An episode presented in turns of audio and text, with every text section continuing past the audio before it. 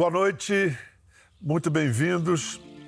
A luta pelo destino da Amazônia é uma disputa por consciências, no plural, que só pode ser decidida por uma singularidade, uma consciência nacional ou até mesmo internacional. O futuro está em jogo. E nessa busca por transformar e formar mentalidades, a informação é cru crucial.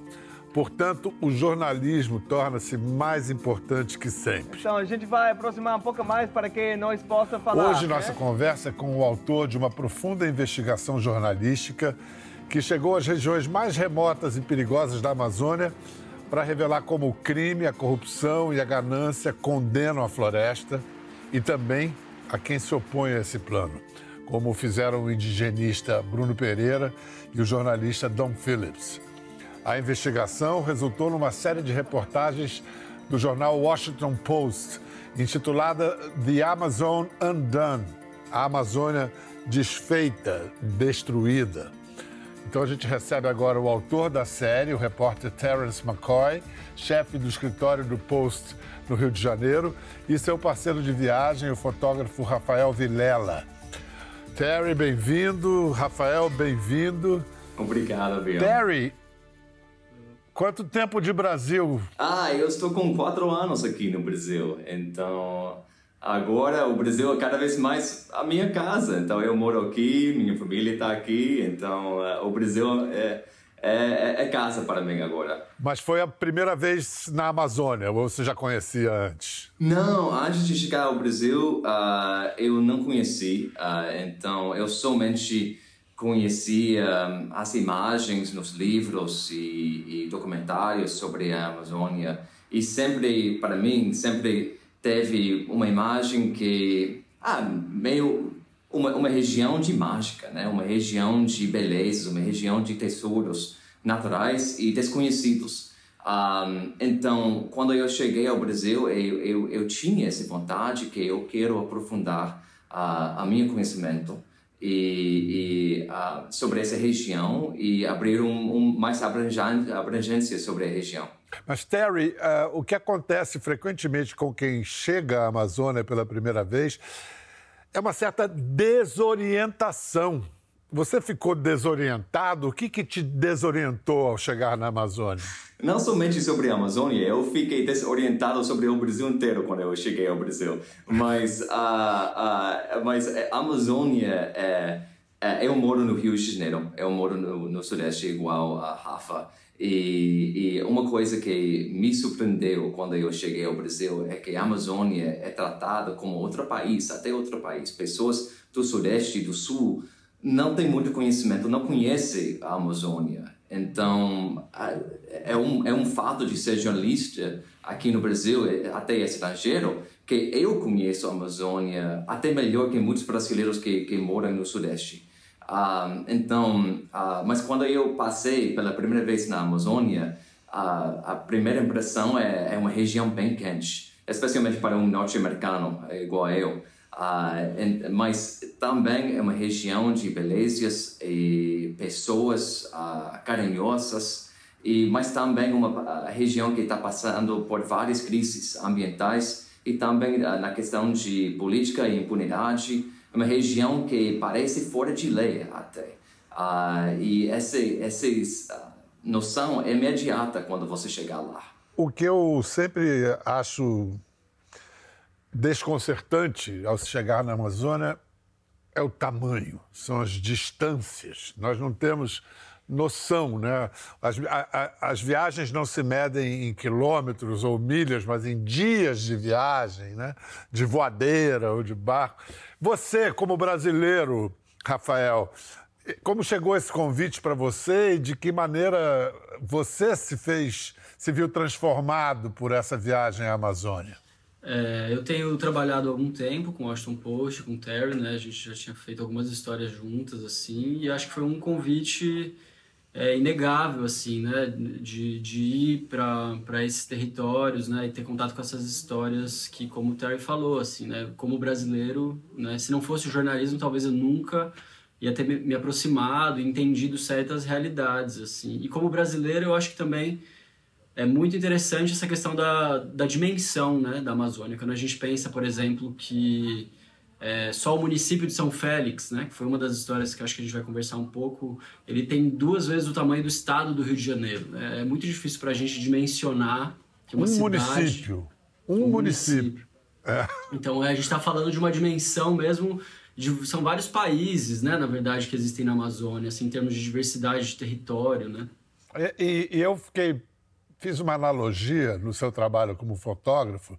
Existem até livros e teses escritas sobre o desafio dos fotógrafos de guerra de fotografarem a guerra, que pode ser muito linda, pode ser bela, a estetização da guerra. A guerra é um espetáculo. A mesma coisa pode, o mesmo pensamento, a mesma lógica pode se aplicar à Amazônia. A Amazônia é muito fotogênica, até mesmo em agonia e morte. São incêndios. Como é que você, como, como artista da visão, como é que você enfrentou isso? Eu acho que é um, é um desafio muito grande e é um, uma coisa que tem que tomar muito cuidado, né?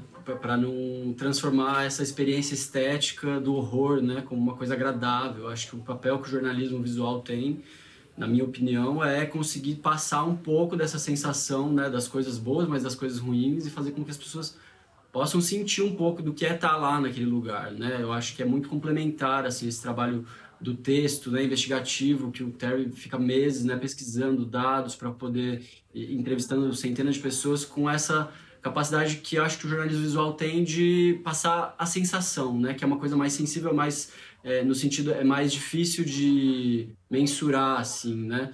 E eu acho que você falou uma palavra que é importante, assim, que é guerra, né? Eu acho que existe uma guerra, né, na Amazônia. A gente fala muito da guerra na Ucrânia, de outras guerras no mundo, mas a Amazônia passa por uma guerra, né? Essa guerra contra a natureza, que é também a mesma guerra que o Ailton Krenak, né, um grande pensador do mundo inteiro, indígena é, brasileiro também fala, que é uma guerra que nunca acabou, né? A invasão europeia começou há 523 anos e ela segue acontecendo da mesma forma, né? Em lugares como o Vale do Javari, é como se a gente estivesse há 500 anos atrás vendo a invasão acontecendo agora, né? Com os povos isolados, por exemplo.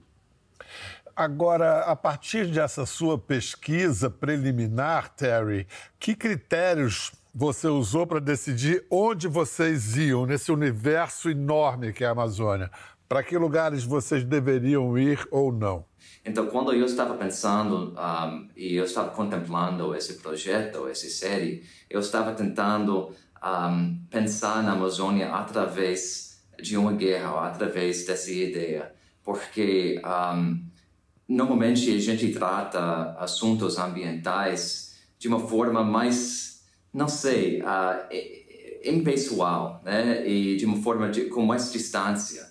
Uh, mas a Amazônia é um assunto e é uma guerra muito, muito pessoal. E tem violência, tem crime. E, na verdade, no meu ver, a destruição da Amazônia é uma grande história de crime. E tem, tem criminosos, tem armas, tem, é uma guerra.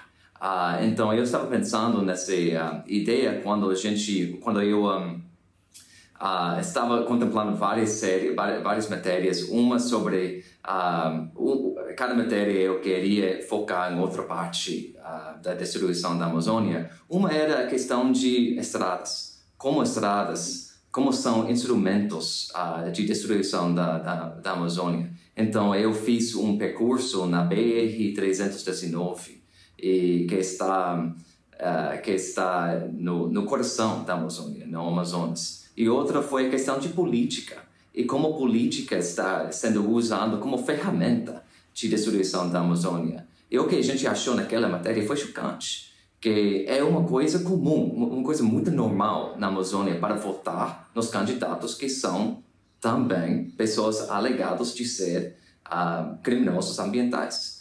E número três era a questão de impunidade. Então a gente fez outra matéria sobre impunidade e como pessoas conseguem continuar destruindo a floresta sem, sem pagar nada. Vamos mostrar umas imagens do Rafael da Vila Renascer. Rafael, que lugar é esse? O que, que aconteceu com vocês aí? Bom, essa é a Vila Renascer, né? Ela é uma um projeto de cidade, né, uma vila, mas que com todas as características de um começo, né, de um que vai ser um, um projeto urbanístico assim. E ela, acho que um detalhe importante é que ela está construída completamente dentro de uma terra indígena, né, que é a terra indígena Apitereua, no, no Pará, dentro do município de São Félix, né. Então, a investigação que o Terence tra traçou, né, que a gente foi olhar, ela foi para a gente realmente conseguir é, chegar numa, num lugar que claramente né, é, tudo que existe ali é ilegal, porque dentro de uma terra indígena nada disso poderia existir né, pela lei brasileira. E a gente passou um dia né, nesse, nesse local conversando com as pessoas, acho que o Terry pode contar um pouquinho assim. A gente teve. Foi, foi um dos momentos, acho, mais difíceis, né, eu acho, da nossa da nossa jornada assim. A gente entrou e eu, eu não tinha eu não tinha conhecidos uh, na, na vila quando a gente chegou porque eu achei pela questão de segurança seria melhor uh, chegar sem avisar ninguém.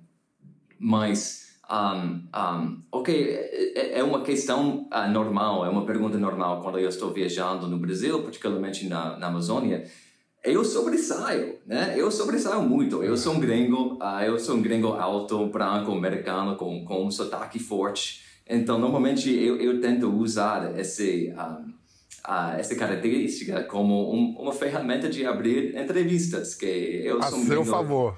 É, eu estou, eu estou aqui, eu sou um americano, né? Eu estou tentando uh, entender um pouco mais sobre o seu mundo e a sua perspectiva. É muito difícil fazer uma reportagem dessa sendo brasileiro, porque a desconfia... o nível de desconfiança num lugar desse em relação ao jornalismo, a qualquer tipo de coisa que não seja aquilo, né, que é um, é um lugar ocupado, né, invadido por é, por grileiros, né, por pessoas que estão desmatando, por pessoas que estão criando gado dentro de terra, né, na terra indígena, que estão querendo minerar, né, que estão fazendo prospecção de mineração. Então, é um lugar é, perigoso, assim, né, são pessoas que estão com intenções ali que não é um lugar né, tranquilo de você chegar, né, e o Terry, ele sempre chega desse jeito e consegue abrir portas, assim, e foi muito interessante nesse dia, porque especificamente a gente conseguiu falar muito mais do que eu achei que seria possível, assim, né, a gente teve até um fato engraçado nesse dia, assim, que quando a gente chegou, pela nossa sorte, o WhatsApp tinha caído, né? Assim, eles é. estavam sem sinal de internet. E pra... isso foi uma coisa que mudou completamente a nossa dinâmica, né? A gente ficou uma hora ali conversando com todo mundo eu achando assim, meu Deus, as pessoas estão super receptivas, né? Não é um lugar fácil de chegar e conversar com as pessoas, né? Sobre o que elas estão fazendo, por que, que elas estão fazendo, né? Vindo de fora, o Terry, né? Sendo um estrangeiro, eu sendo uma pessoa de São Paulo. E quando o WhatsApp voltou ao ar? O WhatsApp voltou e deu 15 minutos de WhatsApp no ar. A gente começou a ver as pessoas olhando pra gente com uma cara ruim, né? Gente começando a seguir a gente de moto. E assim, a conspiração sobre o que a gente estava fazendo lá cresceu em 15 minutos a gente virou inimigo, né, daquele lugar, assim. Isso foi pra foi muito sintomático, assim, do efeito do WhatsApp também, né, no lugar, em qualquer lugar, mas nesse lugar específico, assim. Agora, o Terry conseguiu uma entrevista com um sujeito Bom, primeiro explicar que, que a Vila Renascer fica em São Félix do Xingu, que é o quinto, o quinto município que mais desmatou no Brasil no ano passado, segundo a rede Map, Map Biomas.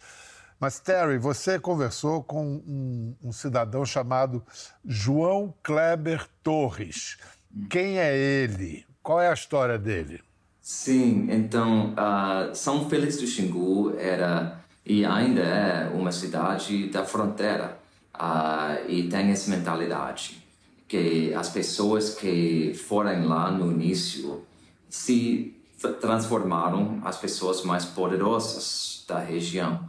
Uh, e João Kleber era uma das primeiras pessoas que, que foram lá. Uh, e ele é uma pessoa que um, é bem conhecida uh, pela justiça e, e pelas autoridades como uma pessoa que foi acusada várias vezes de vários até crimes de desmatamento, um, crimes de violência uh, é uma pessoa que tem uma ficha bem grande, uma ficha uh, bem corrida.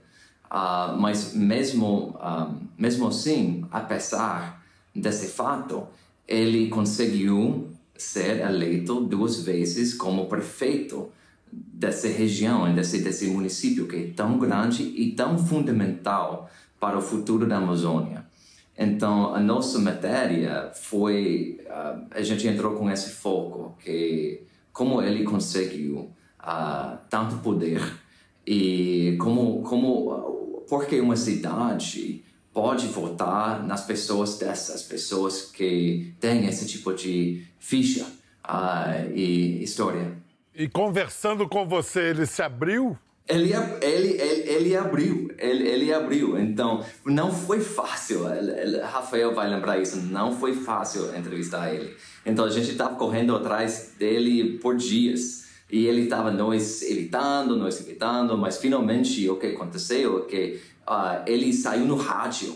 Então, a gente estava escutando o rádio e, de repente, a gente ouviu a voz dele. Então surgiu a ideia que vamos ir até o, a redação e conversar com ele ali. Então a gente foi lá e ele estava lá e o, a entrevista a gente conseguiu e ele abriu. Então ele ele conversou de uma forma ele não estava querendo falar demais, né? Porque eu acho que ele não é uma pessoa burra, né? Ele sabia que a gente estava ali fazendo uma reportagem que provavelmente ele não vai gostar. Um, mas a gente conseguiu a entrevista e, e conseguiu a matéria por, eh, por esse esforço.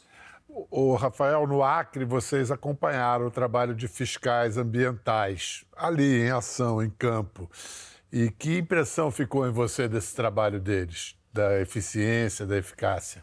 Ah, acho que acho que a gente foi ver de perto, né, assim, dando um pouco mais de contexto, o trabalho de uma agência de fiscalização em campo, né, indo é, multar, né, propriedades e desmatadores dentro das suas propriedades, assim.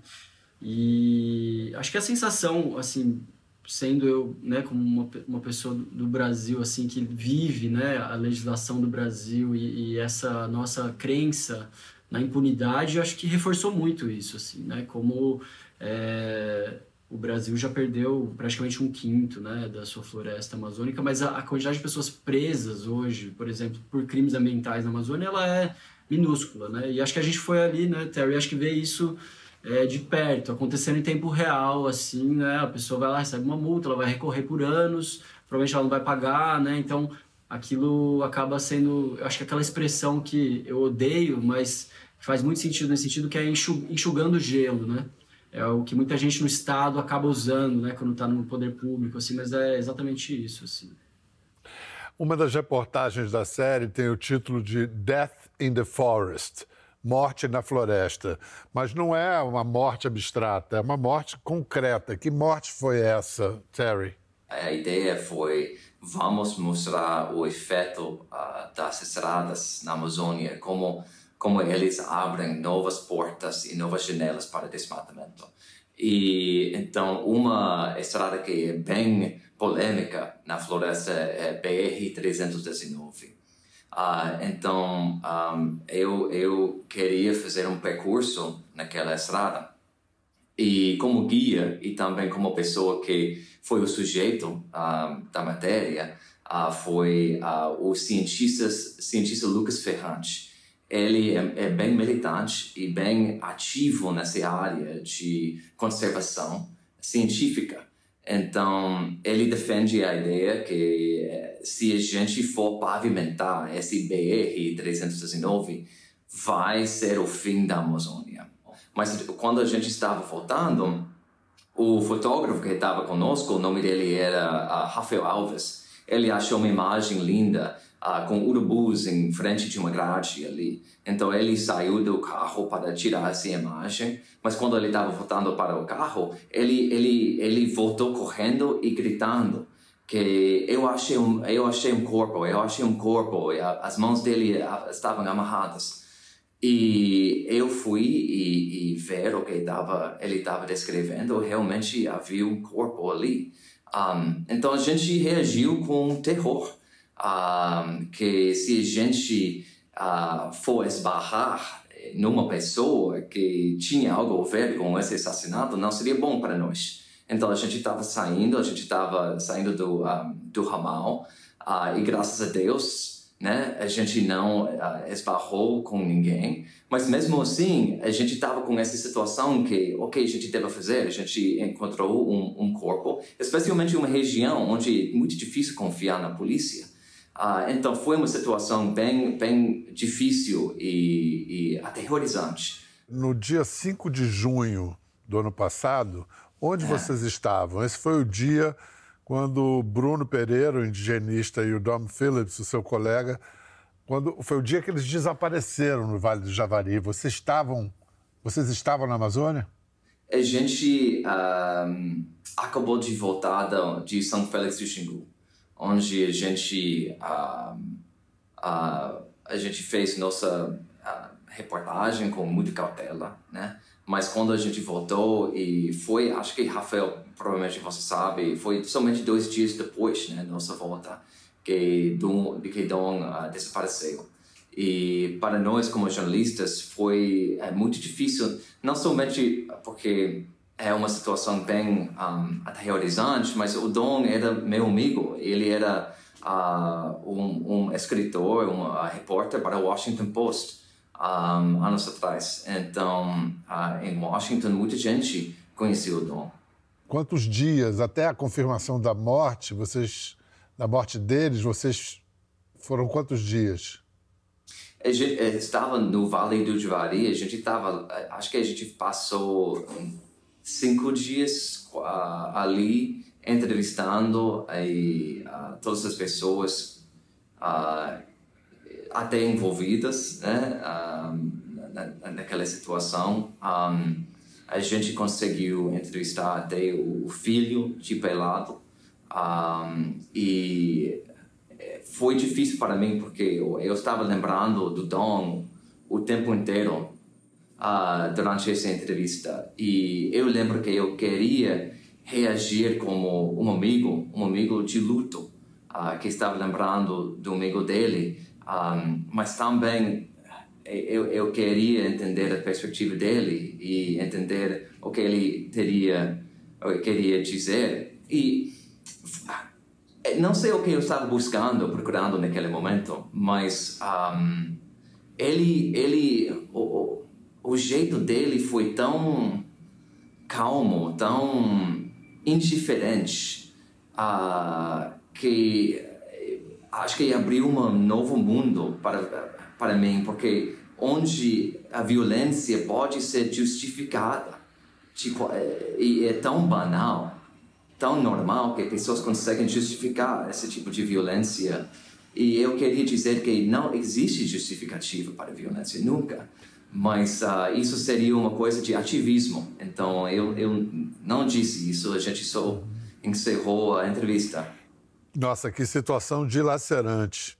Rafael, depois do assassinato, depois ficou claro da violência do assassinato do Dom e do Bruno, vocês também devem ter tomado providências a respeito da, de como se deslocar ali, uhum. de segurança, não? Sim, com certeza. É, depois do assassinato, a gente estava em campo praticamente na mesma época que eles foram assassinados, fazendo outra história que também a gente passou muito medo, né? Em São Félix, acho que a gente teve passou por bastante risco também e às vezes você nem quantifica esse risco, né? Depois do assassinato deles, eu acho que para todo mundo que está trabalhando na Amazônia com jornalismo ficou muito mais difícil, né? Era um momento de governo Bolsonaro, de uma autorização da violência simbólica também, né? Que o governo Bolsonaro é, é, trazia com ele no discurso, né? E a gente passou a fazer as reportagens depois dos assassinatos sempre com segurança armada, por exemplo, né? Que é uma coisa horrível para o jornalismo, né? Você ter que andar com alguém armado, acho que isso, isso configura muito do que a gente está indo fazer, que é escutar as pessoas, né? Acho que o jornalismo não tem nada a ver com segurança armada, mas isso foi uma medida é, cautelar naquele momento, né? De muito medo. E eu acho que até a entrevista com o filho do, do Pelado, né? Ele, ele fala uma coisa que eu acho que foi muito forte, assim, para mim, escutando junto com o Terry, que é que ele falou que o Dom, né? Que o alvo era o Bruno, né? Como a gente sabe, os a investigação provou isso também. E o Dom era só uma pessoa no lugar errado, na hora errada, né? O filho dele fala isso pra gente. O que eu acho que é pra gente pensar também, né? É, que eu acho é, que, na verdade, ele estava no lugar certo na hora certa, né? Que é fazendo jornalismo na Amazônia, nesse lugar, né, e tentando mostrar histórias né, de um lugar que pouca gente vai, né, se arrisca aí para poder tentar mudar né, o curso da história, como ela está tá se traçando, assim, né? Então, e acho que um adendo, assim, nisso que eu acho importante falar, assim, né? Quando o Terry fala que ele, que ele é gringo, eu sou uma pessoa de São Paulo, né? Ambos acabamos sendo... A gente é estrangeiro nesse território, né?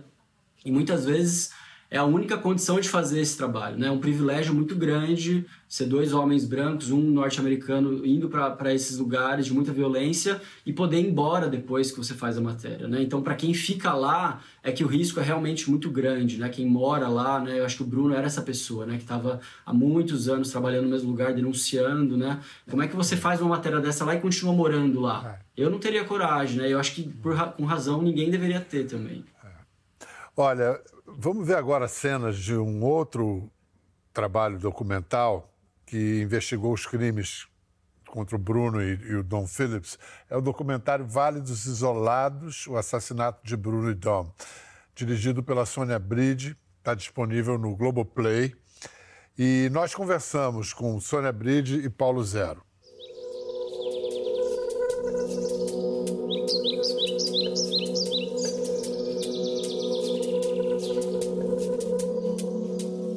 Amazônia é o lugar mais importante, é onde estão as pautas mais importantes do mundo hoje, na minha modesta avaliação.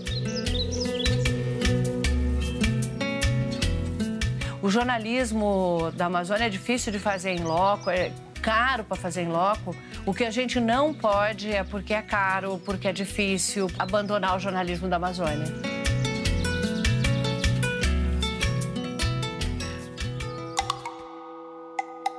Na Amazônia é tudo muito difícil.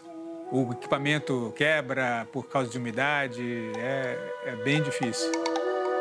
É, é, fotograficamente é um deserto, né? Porque você tem, você anda no rio, de um lado é verde, do outro lado é verde, ali no, no Vale do Javari não tem elevações, então é muito monótona a paisagem. Graças à cultura indígena, você pode ter uma, uma fotografia diferente. Há um, um, uma disposição muito grande, uma determinação muito grande de calar jornalistas, calar indigenistas e todas as pessoas que defendam os direitos humanos. Porque a Amazônia hoje está tomada por quadrilhas de criminosos que atuam no, nos crimes ambientais. tinha muita gente procurando coisas em todos os lugares, né? Em, em uma área, sei lá, metade de um campo de futebol, mais ou menos. Então eu tinha que ficar atento ali para quando tocar, ouvir o barulhinho do, do detetor de metais, eu saía correndo para ver se tinham achado alguma coisa ou não. Para mim, o momento assim mais doloroso que eu me deparei com a violência contra os jornalistas na Amazônia foi quando encontraram o caderninho dele o, caderno de anotações e a, aquilo é muito gráfico, né, da violência contra o jornalista, contra o direito à informação.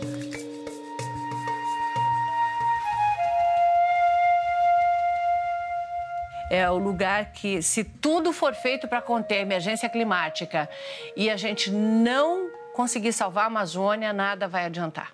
Então, não dá, não há desculpa para a gente não estar lá.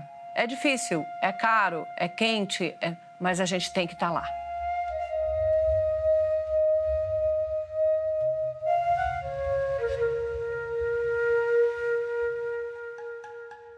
É importante é, dizer que o documentário Vale dos Isolados faz parte de um projeto, o projeto Bruno e Dom, que tem mais de 50 jornalistas de 10 países que se uniram, se juntaram para continuar tocando o trabalho do repórter e do indigenista. Terry, é, é, por aí, esse é um exemplo de caminho sustentável para a cobertura jornalística na região não cessar? Um, sim, eu acho que é sustentável. Um, é, e é uma tragédia, né? A, a perda do, do Dom e Bruno. E uma coisa que não sei, eu acho que é muito importante falar sobre o trabalho deles, né? E isso foi o trabalho da vida deles, para, para salvar e para resgatar, para, para conservar esse ambiente que todo mundo precisa. Não existe um trabalho mais importante. Mas também Dom era um, a, a, gente deve lembrar a pessoa dele também. Ele era uma pessoa uh, decente, amigável, curioso, uh, uma pessoa que uh, idealista. Então, marido, ele estava querendo ser pai, adotar filhos brasileiros. Então, uma pessoa que realmente tem, a gente tem que lembrar a pessoa também, porque isso faz parte da história dele. Então, Rafael, Terry, em que medida é, é essa imersão, esse trabalho tão aprofundado na Amazônia, hum, afetou, mudou ou não mudou a percepção que vocês tinham de, da, da Amazônia? Rafael, primeiro.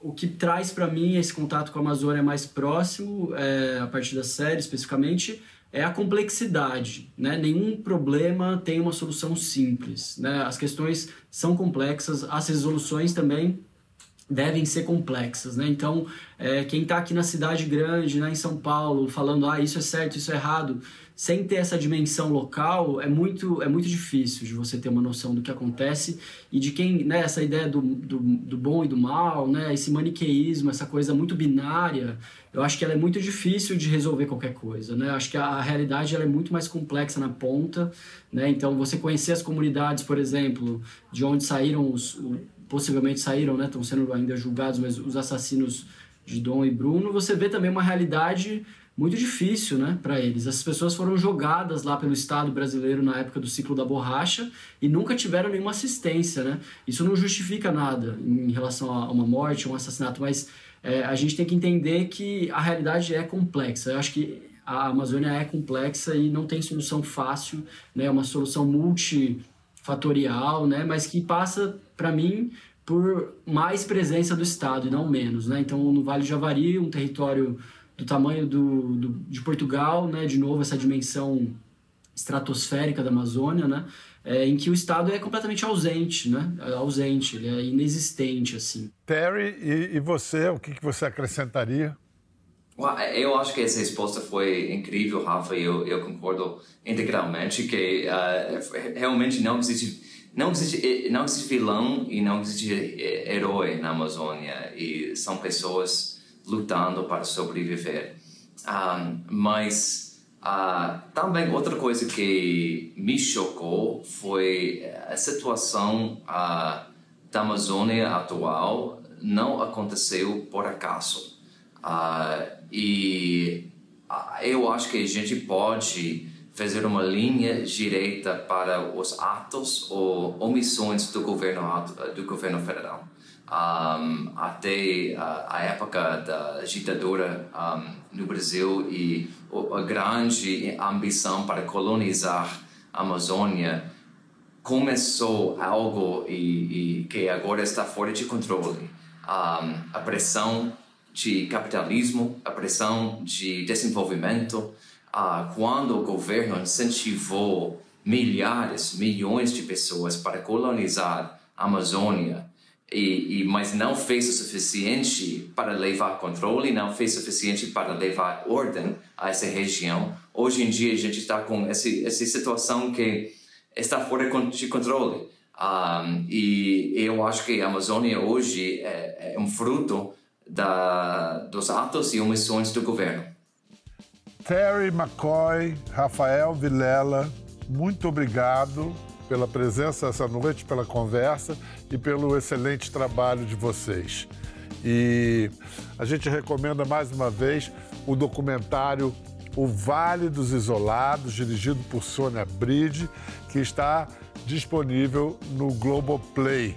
Você pode, através do QR Code que a gente está mostrando agora na tela, acessar uh, o Globoplay e assistir ao documentário. Tchau, gente. Até a próxima. Ficou curioso para ver as imagens do programa? Entre no Globoplay. Até a próxima.